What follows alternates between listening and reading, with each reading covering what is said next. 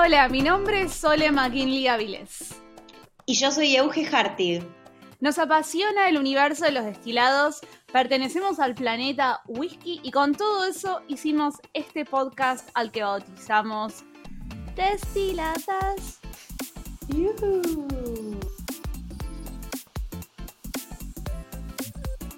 Entonces, en el día de hoy, ¿de qué vamos a estar hablando, mi querido Eugenia?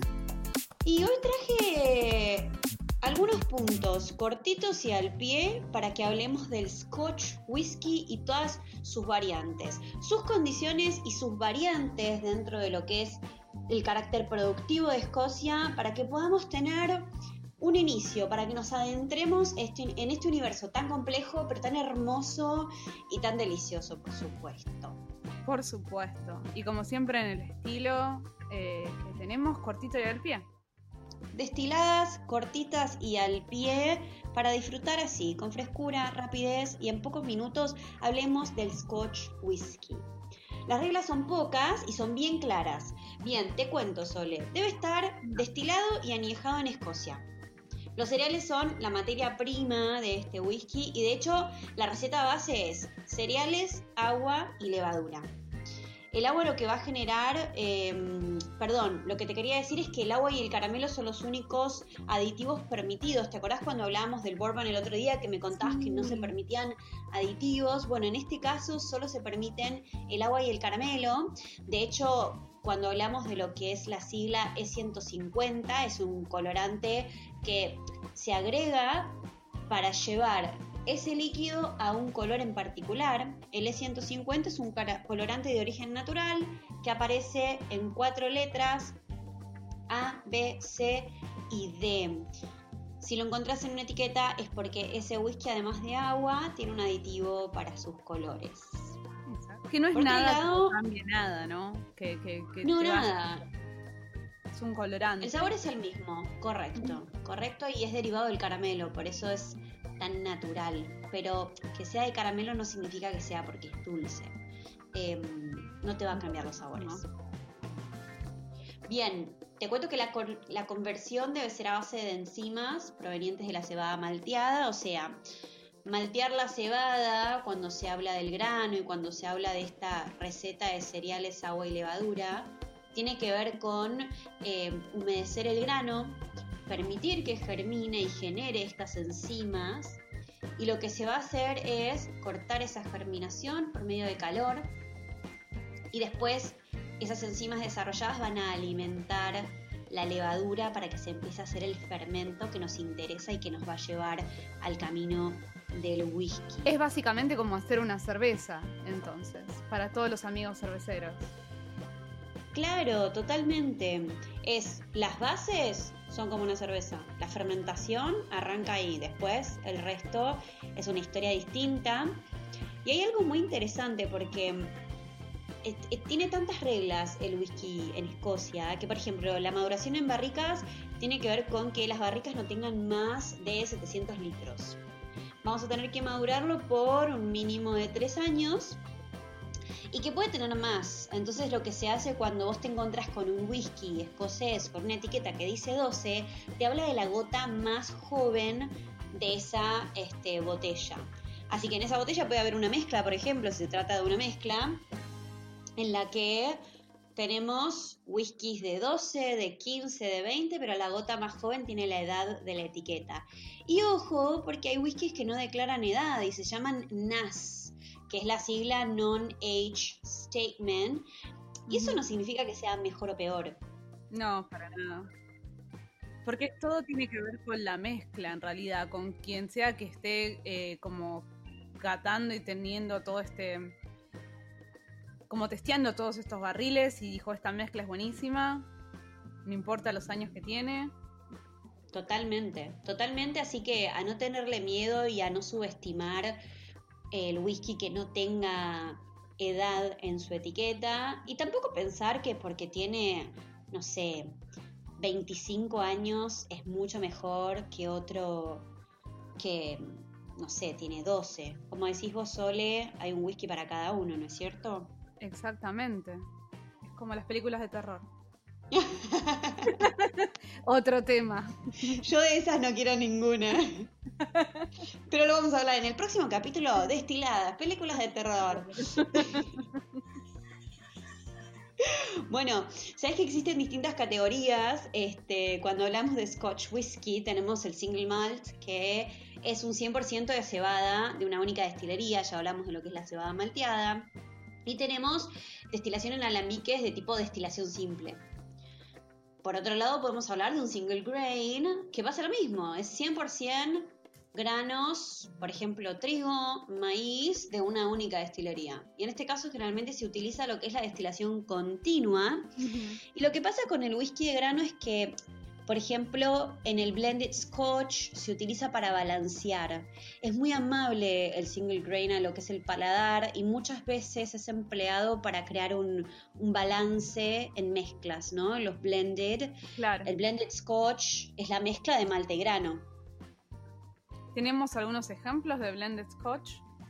Y por ejemplo, bueno, uno de mis preferidos, te puedo hablar de Chivas Amo. Em, y tiene muchísimas expresiones de distintas edades e incluso tiene expresiones NAS, como puede ser el Chivas Mizunara, em, que está buenísimo y tiene una complejidad increíble, pero no de edad. Y de hecho, ahora el Chivas Regal Extra declara edad 13 años y antes no la declaraba. Así que fíjate cómo un mismo producto de repente te pone una etiqueta con un año o con una edad y bueno, pone un poquitito en jaque, ¿no? Esta concepción de los años y los no años que, decíamos recién. No, totalmente. Los, para mí, igualmente, si hablamos de single grain, y esto me voy a meter en otro capítulo, pero son muy buenos los single grain Irish, a mí me encantan, pero no quiero entrar en ese terreno para no desviarme de lo que es Escocia. Mm. Em, pero bueno, Coming soon, totalmente. Sole nos va a estar contando de Irlanda. Em, pero bueno, mientras tanto les cuento que puede haber un blend de maltas, puede haber un blend de granos y son obviamente los blended malt y los blended grain. Y como decíamos recién, el famoso blended scotch. De vuelta, no hagamos una divinización de lo que es un single malt porque es una pura malta, que en realidad tiene que ver con el single, nos habla de la destilería, de dónde se trabajó.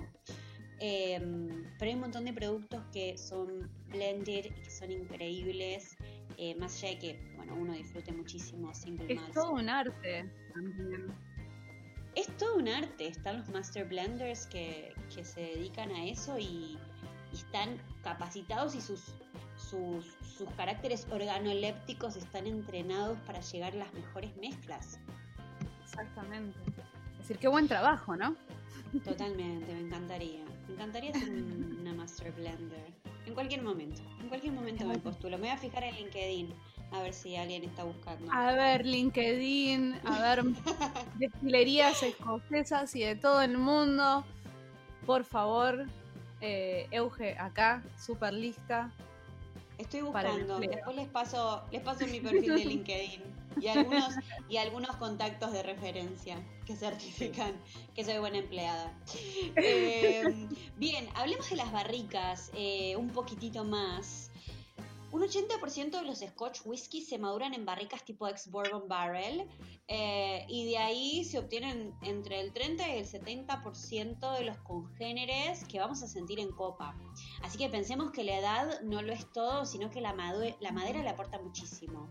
Em, y bueno, también en Escocia podemos pensar que los sabores están determinados por las regiones. Este es otro tema que a mí me encanta. Yo sé que sueno muy entusiasta porque me encanta todo, ¿no? Me encanta hablar de barricas, me encanta hablar de regiones. Todo. Em, Nos encanta el whisky. Totalmente. Por eso estamos acá sentadas charlando eh, las destiladas. Pero bueno, vos sabías, Sole, que según la región nos encontramos con distintos sabores, notas, porque obviamente geográficamente, y a nivel la provisión de lo que es la naturaleza y de lo que se abastece esa destilería hace que los perfiles sean distintos. ¿Y cuál es tu región preferida? Si quieres empezar por esa región. Uf, voy a empezar por Speyside. y voy a seguir por las Highlands. Creo que si te lo tengo que escribir, voy a hacer eso. Te voy a hacer una descripción en mi orden de preferencia para, para dejar asentado acá que todos atestiguen qué es lo que me gusta tanto. Amo, Confesiones. Confesiones de escocés. Confesiones de escocés. Bueno, la verdad es que a mí me encanta la región de Speyside porque nos trae estos sabores a frutos secos, quizá hay aromas florales. De repente tenés algún whisky que te trae una fruta como la cereza. Em, los cítricos. Speyside trae cítricos y trae una. Se deja tomar, diría mi mamá. hay poca hay poca presencia de turba en Speyside. Viste que mi paladar es así como de esa vereda. Eh, ya voy a caer en tu vereda, pero. Te voy a enturbar toda, Euge. Pero no, si vamos a tomar turba juntas y va a ser súper divertido. Recontra, va a ser muy divertido. Bueno, cuando, cuando nos vamos yendo hacia las islas y demás nos vamos encontrando con eso, pero por ejemplo en Highlands, Speyside es un pedacito de Highlands, pero bueno, las tierras altas propiamente tienen más tendencias cítricas y quizá aromas y notas más botánicas. Y después tenemos la región de las Lowlands, que a mí me encanta definir como un whisky aperitivo. Es esa ah. frescura, esa suavidad que te permite tomarlo, por ejemplo, sabes que vas a cenar, pero llegaste del laburo y te querés tomar algo antes de que se haga la cena y te tomás un eh, whisky de las Lowlands y es efectivamente un aperitivo. Sabemos que el aperitivo es aquel que abre el apetito. Y yo creo que lo que generan eh, los whiskies de Lowlands, adoro la destilería Glenkinchie, por ejemplo, eh, está buenísimo. Hay una frescura y una cosa como, en inglés se dice grassy, no sé cómo, cómo definirlo, ¿no? Pero así como muy de pradera y este, está bárbaro. Y de ahí nos vamos a Ayla, que es turba y yodo, claro. Así es, es así como la parte, la parte más pesada, es el lado oscuro de. Ay, qué horrible que lo diga así. No. Estoy muy, estoy muy chipeada últimamente con, con Star Wars. Em, las estoy viendo, las películas y, y Star Wars me ha chipeado. Vamos a Ayla, que es turba, yodo sabores como salinos, ¿no? Y quizá una densidad a nivel textura, a ver si Sole te pasa lo mismo a vos. Ay, no, amo. Es como que es un. te hace un coat, como que te hace un abracito de la boca tan lindo. Como una cosa aceitosa, ¿no? Me encanta. Mal. Hay. Si, si puedo decir dos segundos esto, hay esta destilería Arbeck puso un comercial hace poco acá al menos que mm, te describían cuál era el, efecto de tomar un airbag, que era vos estás sentado en tu bathtub, es decir, en tu tina, por decirlo así. Sí, en tu bañera. En tu bañera, fumando un cigarro, que en mi caso no fumamos, pero nada. Y tenés un pescado que te está eh, cacheteando la cara. Cuando vi eso dije, ay, no, tal cual. Es muy espectacular, es muy espectacular. Bueno, es que pasa eso, hay como una cosa salina y ya que hablamos del baño y de la bañera, hay una cosa medicinal también. Bueno, yo siempre digo que cuando me voy para las islas, más allá de que Ayla, después tenemos las islas y después tenemos Campbelltown, pero cuando hablamos tomo estas cuatro como para concentrar un poco lo que se encuentra también en el país. Em, cuando hablamos de las islas y cuando hablamos de esas cuestiones turbosas, yo me imagino el botiquín de mi abuela, que no sé qué habría ahí, no sé si habría yodo. Definitivamente si era abuela tenía yodo. Hay, hay muchas formas de, depende de dónde venís, depende de cuál es tu recuerdo, tus memorias, que sí, como vos decís, es el botiquín de la abuela eh, a mí me hace acordar a mi madre enfermera también, pero de una forma tipo rica igual. Todavía es como que la tomo y digo, ay mami.